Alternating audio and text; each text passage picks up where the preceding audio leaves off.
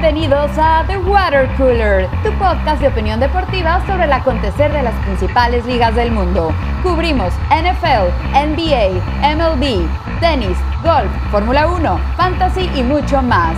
Contenido en tu idioma con un poco de spanglish, donde lo único que está prohibido es hablar de fútbol.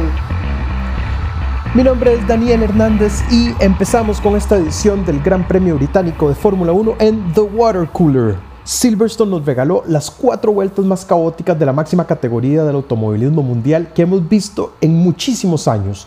Hoy vamos a conversar de la cita de Lewis Hamilton con la historia, por qué los Racing Points no pueden dar el salto a ser un equipo top en el midfield, qué pasa con Ferrari, su coche y si se le está acabando la carrera a Sebastian Vettel, Pierre Gasly contra Alex Albon, se equivocó Christian Horner en escoger al tailandés el año pasado y si fue buena la estrategia de Red Bull de detener a Max Verstappen en pits. Pero primero, vamos con la crónica. Suscríbete a nuestro podcast y recibe notificaciones de nuevos episodios. Encuéntranos en Spotify, Google, Apple o en nuestro sitio web anchor.fm slash watercoolersp. También puedes continuar la conversación con nosotros en Twitter en arroba watercoolersp. Arrancamos el programa. Todo parecía que Lewis Hamilton y Bartel Bottas se iban a encargar de hacer que la carrera fuera bastante aburrida después de el sábado en la cual quedar 1 y 2 y liderar durante más de 50 vueltas. Recordemos que Mercedes había ganado los tres grandes premios anteriores. Bartoli Bottas ganó en Austria y luego Hamilton repitió un par de veces en Hungría y que solo en Austria no pudieron poner dos carros en el podio. La carrera inició con dos accidentes fuertes, uno en el que Alex Albon saca a Kevin Magnussen en la primera vuelta y por el cual el piloto es castigado 5 segundos. Y el segundo es Danny Kvyat, que no mide bien una curva a la derecha en la seguidilla técnica de Silverstone y va a dar aparatosamente contra la barrera en la vuelta 11. En ese momento con el safety car en pista, los líderes deciden hacer un cambio de estrategia y entran a para cambiar las gomas. La gran mayoría habían salido con gomas suaves y aún con 40 vueltas por completar, todos deciden cambiarse a gomas duras. Obviamente en ese momento no lo sabíamos, pero esto iba a tener implicaciones fuertes en las últimas vueltas de la carrera. La carrera continuó con normalidad, por más que el niño maravilla Max Verstappen trataba de hacer milagros para sostener el ritmo a los Mercedes, tenía muy pocas opciones. Ayer el comentarista de televisión de Fórmula 1 TV decía, hay tres fórmulas en este momento. Está la fórmula Mercedes, está la fórmula Verstappen y está la fórmula todos los demás. Y ojo, incluyó a Ferrari en esa fórmula todos los demás. Este, de nuevo, vuelta 51, todo con normalidad, hasta que de repente todo cambió. El primero en porchar fue Bartel y Botas. No le rindieron las gomas. La goma delantera izquierda no le sostuvo 40 vueltas por más que salió con las hards. En ese momento empieza a perder ritmo eh, aceleradísimamente. El equipo de Red Bull se da cuenta que tiene la posibilidad de asegurar el segundo lugar y ahí es donde deciden meter a Max Verstappen en pits. ¿Para qué? Para ponerle de nuevo un compuesto suave, tratando de sacar el mejor lap, acordémonos que ahora las reglas de Fórmula 1 lo que establecen es que el piloto que quede dentro del top 10 y si pone el fastest lap, se gana un punto adicional. Entonces, yo creo que Red Bull hizo un cálculo bastante normal, bastante entendible de decir, aseguremos el segundo lugar, pongamos la soft y ganémonos un punto adicional.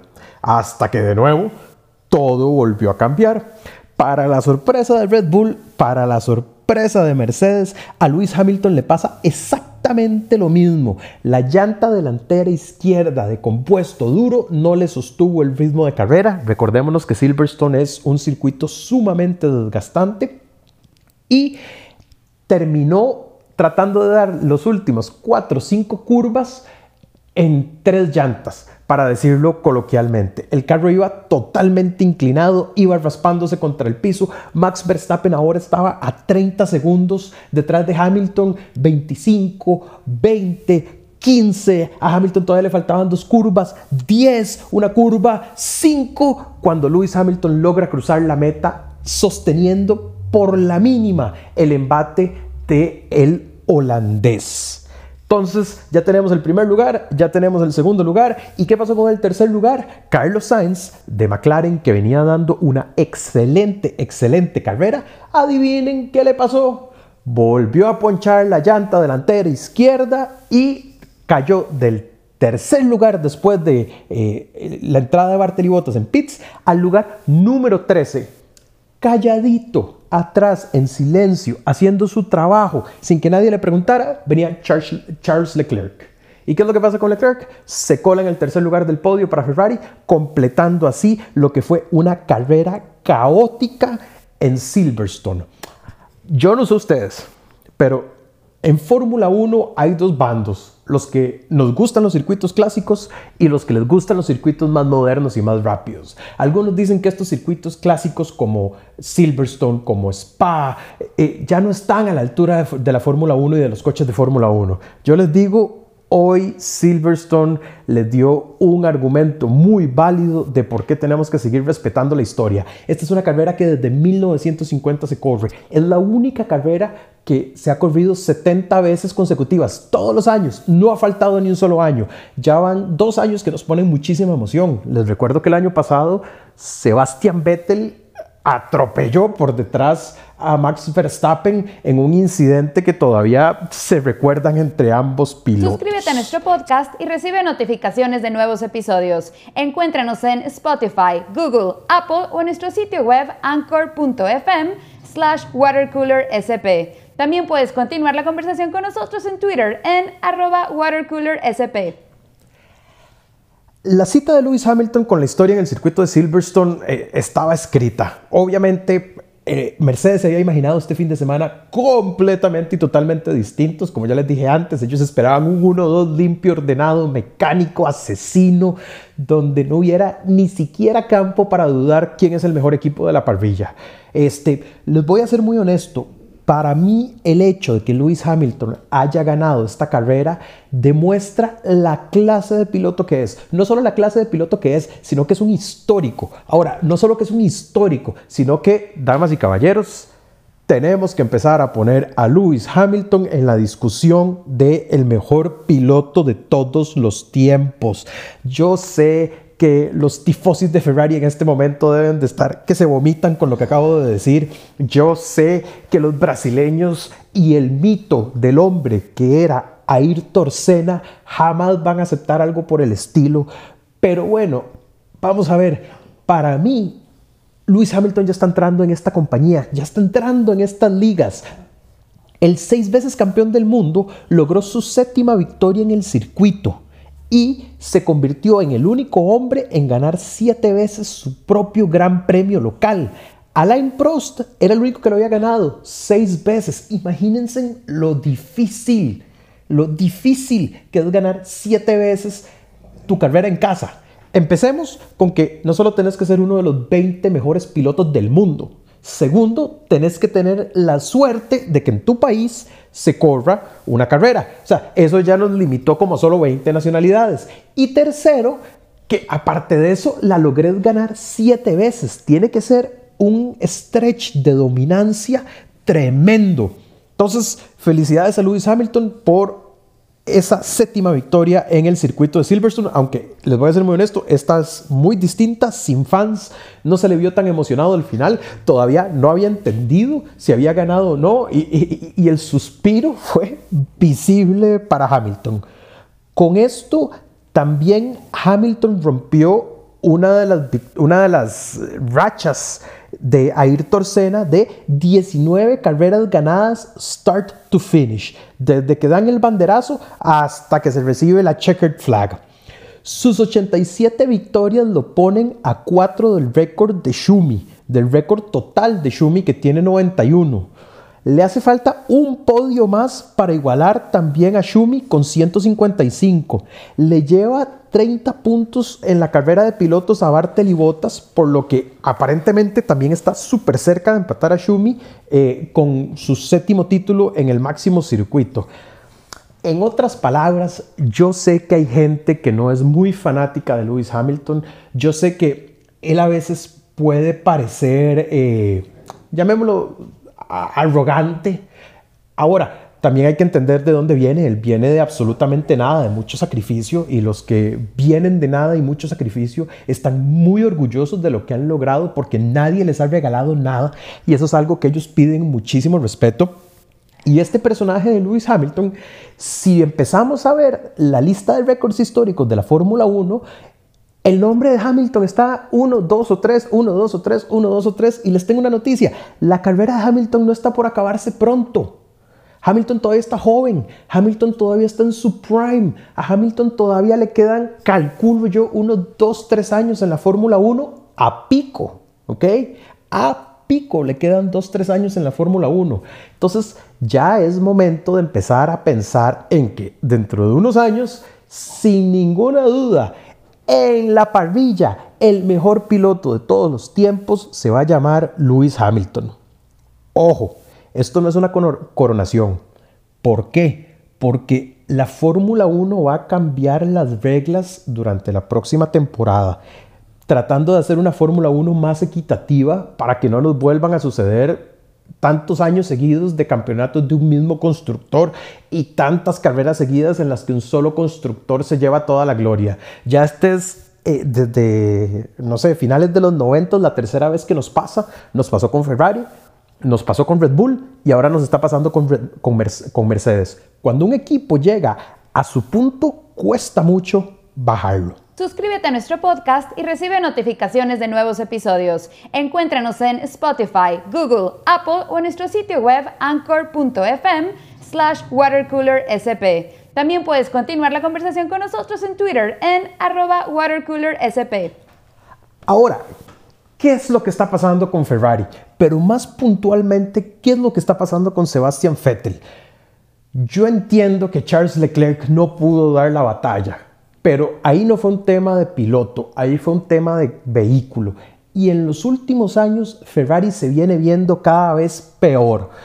Viene en un decline de calidad y de competitividad que le debería de empezar a preocupar a los tifosos y al equipo de Maranello seriamente. Hace algunos años Ferrari venía compitiendo y era un, un, taco a taco, un cabeza a cabeza con los Mercedes. Hoy ya ni siquiera cerca están de competirle a los Mercedes. Y de nuevo, yo no sé si es que Mercedes bueno, vamos a ver, sí sé que Mercedes ha levantado su nivel, pero al mismo tiempo creo que Ferrari también ha perdido muchísimo nivel y ese gap se ha hecho muchísimo más amplio. Con Sebastian Vettel yo creo que el equipo sabía algo y tomó la decisión de no renovarlo precisamente porque ya entienden este decline. La carrera de Vettel fue muy mala, no logró poner desde las prácticas y desde la cual el carro en el punto en el que lo quería tener. Es un cuatro veces campeón del mundo y la verdad que para un cuatro veces campeón del mundo la posición en la que terminó no es eh, nada halagadora. Yo creo que esta es la peor posición que termina este, Sebastian Vettel desde que corría con lo que hoy es Alfa Tauri. Eh, allá en el 2008, 2007. Es un hombre que no está acostumbrado a estar tan abajo en el podio y que hoy, en este momento, está sin silla para el próximo año. Vamos a ver qué pasa en el Silly Season. El Silly Season es la, temporada de, transferencias de pilotos, para los que no conocen el término. Vamos a ver qué pasa con el Silly Season, porque ahí se puede esperar lo que sea. Pero en este momento, Sebastian Vettel no tiene silla y si sigue teniendo carreras como estas, va a terminar no en un equipo de midfield, puede terminar en uno de los equipos coleros. Cuidado. Y un tipo como él, antes de terminar en un equipo colero, prefiere retirarse. Fernando Alonso. Fernando Alonso, las últimas temporadas logró mantener un nivel espectacular, aún no tenía carro este, me acuerdo hace un par de años en el Gran Premio de México, Fernando Alonso venía de décimo y traía a Lewis Hamilton atrás, un Hamilton que venía endemoniado tratando de superar a Alonso porque con ese puntito de quedar en décimo lugar quedaba campeón del mundo en México. Le tomó a Hamilton como 35 vueltas superar a Alonso porque es un señor piloto y eso que Hamilton traía un bólido, ese Mercedes es un bólido, pero ah, vamos a ver, se nota la calidad en este momento yo no veo ni la calidad de Fettel ni el carro. Entonces la tiene muy, muy, muy complicada el alemán. Por el otro lado, Charles Leclerc que es parte de esta camada de niños maravilla, ¿ok? Este, en la que está Verstappen, en la que está él, en la que está este, el compañero de McLaren, de Carlos Sanz. O sea, hay, hay una generación entera de chicos jóvenes, brillantes, que, por ejemplo, ya Leclerc ganó en Monza el año pasado con una victoria espectacular para Ferrari en su, autódromo local. Que, ese es el tipo de fiestas que siempre han esperado de Sebastian Vettel desde que se vino del Red Bull y que nunca les ha dado. Fue un mal paso eh, de Vettel a Ferrari y la verdad ya no solo se lo podemos culpar al carro porque una diferencia de siete posiciones al finalizar la carrera, ahí de lo que te está hablando es de piloto. Ahora, yo desconozco si es un tema de ingeniería, si es el equipo de ingenieros de FETEL, pero ya es mucho, ya tenemos, yo creo en, en muestras significativas, ¿ok? Yo no creo en una temporada o yo no creo en unas cuantas carreras. Ya lo vamos a hablar más adelante de Alex Albon. Lo de Alex Albon el año pasado no fue una muestra significativa. Ahora, con Fettel en Ferrari, yo creo que sí ya tenemos una muestra significativa. Suscríbete a nuestro podcast y recibe notificaciones de nuevos episodios. Encuéntranos en Spotify, Google, Apple o en nuestro sitio web anchor.fm slash watercoolersp. También puedes continuar la conversación con nosotros en Twitter en arroba watercoolersp. ¿Qué es lo que pasó en Red Bull el año pasado? Yo creo que Christian Horner perdió la paciencia con Pierre Gasly creo que no entendió la enorme presión bajo la cual estaba eh, Gasly y creo que jaló el gatillo muy temprano con la carrera de Gasly. Acordémonos que Horner básicamente maneja dos equipos o es el que toma las decisiones de dos equipos. ¿okay? Está Red Bull, que es el equipo principal, y está Alfa Tauri, que es el equipo de desarrollo de Red Bull.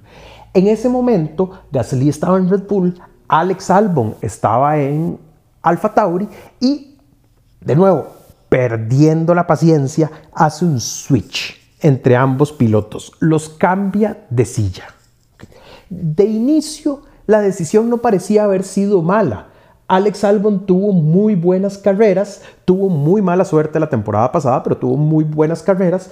No logró lo que se esperaba, pero también estamos compitiendo contra Mercedes, está compitiendo contra su compañero de equipo Verstappen y estaba compitiendo contra los Ferraris. Entonces, la progresión natural es que Alex Albon estuviera detrás de ellos. Pero ¿qué es lo que pasa cuando mandan a Gasly a Alfa Tauri? Se le quita toda la presión, le dan un carro mediocre porque es la realidad. Y Pierre Gasly le ha sacado todo lo que puede a ese Alfa Tauri y ha excedido las expectativas. En esta carrera, Gasly le vuelve a ganar a Alex Albon. El año pasado, Gasly logró un podio, Alex Albon no. La gente muy inteligente, o la gente muy inteligente, también se equivoca. A veces uno confía en sus instintos, pero yo creo que había que darle el curso a la temporada de Gasly. Era muy complicado llegar a una escudería con la presión como la de Red Bull, que es una escudería que ya es campeona, que aspira a los podios y esperar que se adaptara de forma inmediata. ¿Qué es lo que le está pasando a Alex Albon esta temporada? Y lo decía anteriormente, el año pasado fue una muestra muy pequeña, esta temporada le ha costado enormemente. Y no solo le ha costado ganar, le ha costado hacer carreras limpias. Lo que le hizo a Magnussen en Silverstone me parece que fue una movida precipitada, que fue una mala movida. Este, ya en las carreras anteriores ha tenido varios incidentes, como les digo, y al final del día no ha podido encontrar ritmo. Al final salvó la carrera Alex Albon, en algún momento iba de último y logró meterse en el, en el top 10, puso varios fast lap al final de la competencia. Claro, también iba solo en la pista porque estaba a, muchísimo tiempo de los, de los coches que seguían. Este, pero si yo fuera Horner en este momento estaría con un dilema. Y esas son las decisiones más difíciles. Esas son las decisiones más difíciles eh, en nuestros equipos de trabajo, en nuestras empresas, con nuestro personal, cuando escogemos compañeros de grupo en la universidad. Las decisiones de recursos humanos o de personal son las que siempre nos persiguen y son las que siempre nos incomodan. No me gustaría estar en los zapatos del señor Horner con esta decisión. ¿Por qué? Porque si se devuelve y no le sirve, va a quedar como un total indeciso. Pero si Pierre Gasly sigue rodando al ritmo que viene rodando, no le va a quedar otra opción. Y ahora, ¿qué haces con Alex Albon? De nuevo, si su error anterior fue no darle suficiente tiempo a Gasly, ¿cómo va a volver a hacer lo mismo con Albon?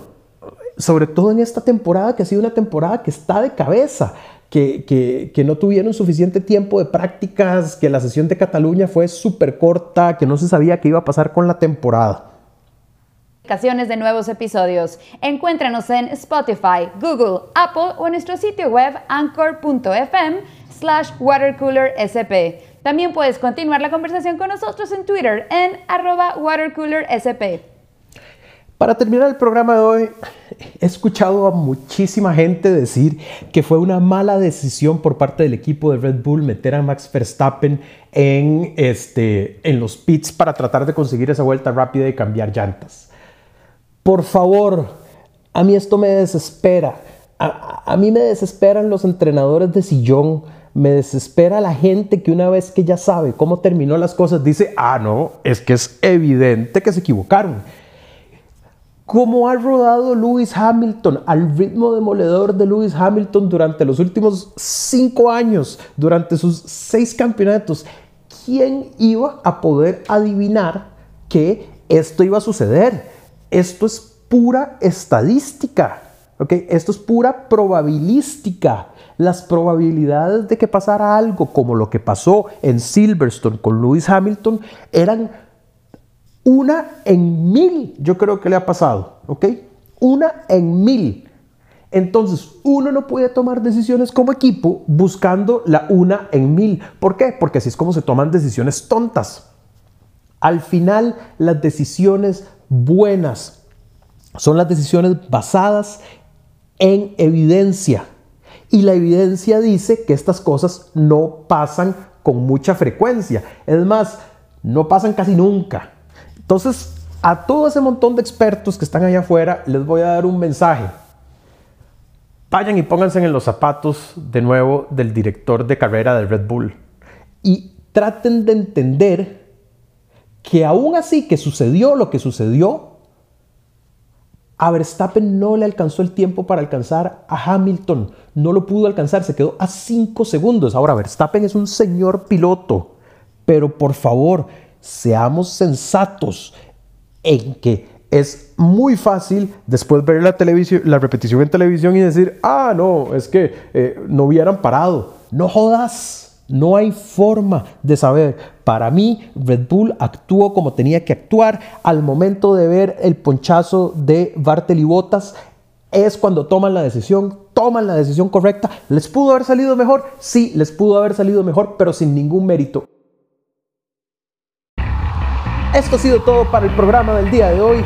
Por favor, síguenos en tu plataforma de podcast favoritas. Si quieres seguir la conversación, búscanos en Twitter en arroba watercoolersp. La próxima semana vamos a tener más contenido después de, sí, la segunda carrera en Silverstone y espero que sea tan emocionante como la que acabamos de tener. Hasta la próxima.